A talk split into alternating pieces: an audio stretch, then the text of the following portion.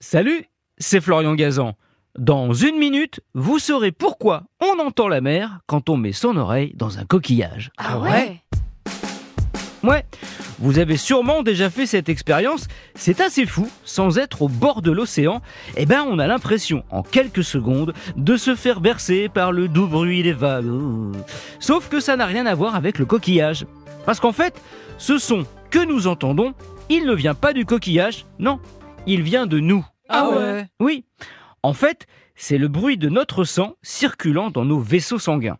D'habitude, on ne l'entend pas car c'est un bourdonnement très faible, couvert par le bruit de la vie tout autour, le bruit des voitures si vous êtes en ville, ou celui des petits oiseaux si vous êtes à la campagne.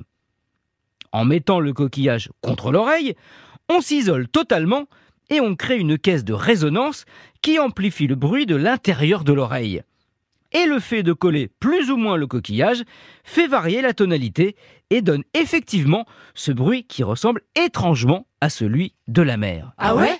Oui, c'est pour ça que par exemple, si vous vous collez un pot de yaourt contre votre oreille, ça ne deviendra pas une boîte à meux, non, non, ce sera celui de la mer.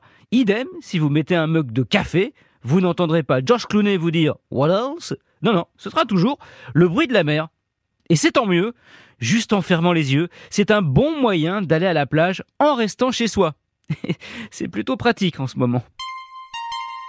Merci d'avoir écouté cet épisode de Huawei. Peut-être dans un coquillage, qui sait. Retrouvez tous les épisodes sur l'application RTL et la plupart de vos plateformes favorites. N'hésitez pas à nous mettre plein d'étoiles et à vous abonner. À très vite.